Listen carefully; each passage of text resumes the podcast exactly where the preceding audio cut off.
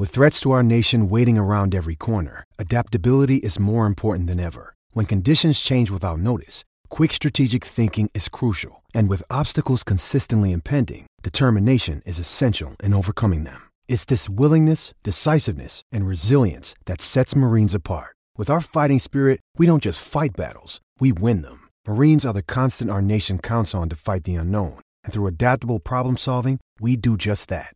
Learn more at marines.com. TBS ポッドキャスト。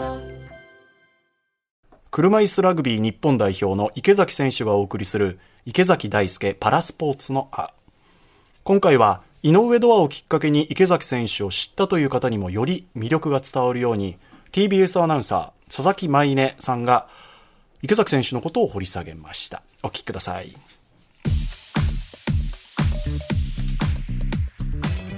今週は井上貴博土曜日の輪をきっかけに池崎さんを知ったという方にもより魅力が伝わるように私佐々木が掘り下げていきたいと思います。池崎さんどうぞよろしくお願いします。よろしくお願いします。最初に簡単に池崎選手のプロフィールをご紹介します。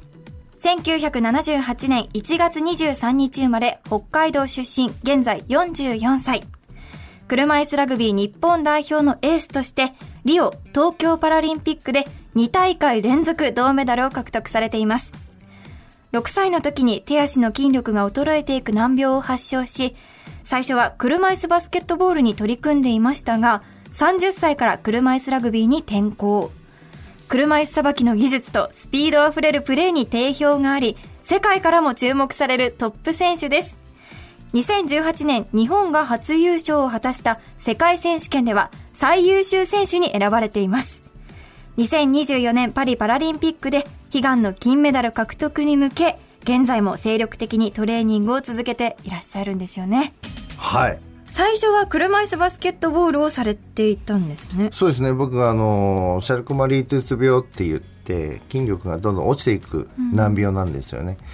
歩くのも大変だし階段も上り下りっていうのもできなくなってきて走るとか投げるとかそういうのができなくて、高校2年生の時に車椅子バスケはいを初めて知ったんですよ。あ、障害を持ってもスポーツができるんだっていうことを知って、あ、だったら自分でもできるかなと思って始めたのがまず車椅子バスケだったんですよね。はいまあ、障害があっても、その競技用の車椅子に乗って速く走るし、またシュートを決めた時だったりとか、なんかすごく輝いて見えたんですよ。うんバスケって花形の競技で結構モテるじゃないですか。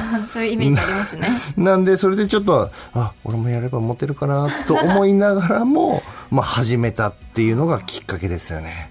そこからこうラグビーに転向したのは何かきっかけがあったんですか？車椅子バスケも徐々にレベルが上がって、自分のやっぱりうまくできないっていう、すごく悩んでた時期があったんですよ。まあそういった時に北海道のチームから車椅子ラグビーっていう競技があるよ。一回体験しに来ないっていうことで体験しに行ったのが、まあきっかけですよね。そこからもう日本代表になるまで上り詰めていったわけですねまあそうですね。あの、15年間の車椅子競技、まあバスケやってたんで、車椅子の操作とか、スピードとか、まあそういうスキルは持ってたんで、まあそれがラグビーに生かされて、日本代表になれたっていうのは、キーですよね。その池崎さんアスリートとしても大活躍されているんですが TBS ラジオ伊集院光とラジオとや YouTube で配信されているアルコピースさんの番組パラスポーツガレージなどたくさんご出演もいただいていますが今までのご出演のものとラジオパーソナリティっていうのはやっぱり違いますか？いや、もう重圧がすごいですね。聞かれて話してとか、はいなんかそっちの方がすごい気が楽。うまくやってくれるじゃないですか、相手が。でもその立場が逆転した時に、あ、すごいラジオって難しいな。やっぱ質問します。答えます。その話を広げます。それからどんどんどんどんやっぱりね、話を引き出して、で、たくさんの人にその人の魅力を伝えていくっていう、あ、そういうことか、こりゃ難しいなってすごく改めて思いましたね。ご自身らしさっていうのは出せてると思いますか？基本ふざけてる人なんで、ええ。どこまでふざけていいのかっていうのもわかんないし、アスリートとしてそのトレーニングやるときはバチッてやるじゃないですか、はい。まあ、試合とか練習とか合宿とかもやりますけど、普段は普段でまあなんていうんですかね、まあ、おちゃらけてるっていうかふざけてるっていうかうんなんかオンとオフの差が激しい。でもかといってまあ普通の人ですよ の人だけどもパラスポーツに関してはもっともっといろんな人に知ってもらいたい、っていう思いはすごくあります未だ試行錯誤中の池崎さんということなんですが、ある方から池崎さんへのコメントが届いているんですね。はい、そのある方のある方からまず言う前に教えてもらっていいですか？ある方から。ああ、まあ、ある方から、はい、じゃあ、まあ、まあまあまあ。聞いてみましょうかはい、聞いてみましょう。はいはい。アルコピースの平子ゆきです。酒井健太です。えー、何でも、はい池崎さんが、はいパーソナリティを務められる番組が始まったということ売れで、てんななんか緊張してんだって。あんなぶつかっといて車椅子でなあさ、得意分野ではさ、腕ぶん回すくせにさ、ちょっと多ジャンルの入ってくるとさ、もう子羊なわけ。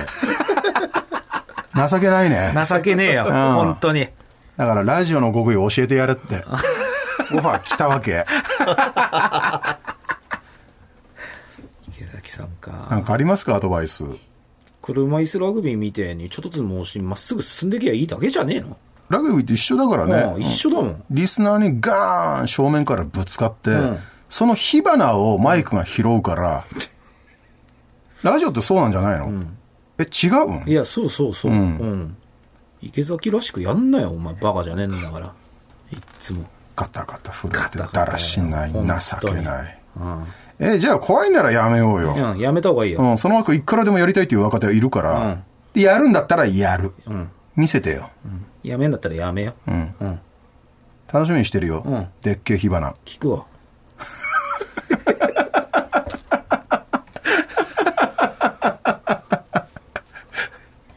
えー、木崎さん、えー頑張ってください。応援してます。応援してます。アルコピースでした。はい。ということでしたよ。いやーいかがですか？なんて言えばいいんですかね。まずは、でも、ありがとうございます。はい。で、あの、まあ、自分らしくいけということで、えなんかすごく、なんか、もうイラッときイラッとた感じ、いい意味ですよ。おお、じゃあやってやろうじゃないか、みたいな。全然やめたいとも思わないし、中途半端にはしたくないし、まあ、喋りではね、絶対あの、叶うわけないんで、まあでもそこは学べるとこもたくさんあるし、まあでも車椅子ラグビーでは勝てるんで、まあ少しでもできるように、おお、頑張ってるなって言ってもらえるように、ちょっとやってやろうかなって今思いましたね。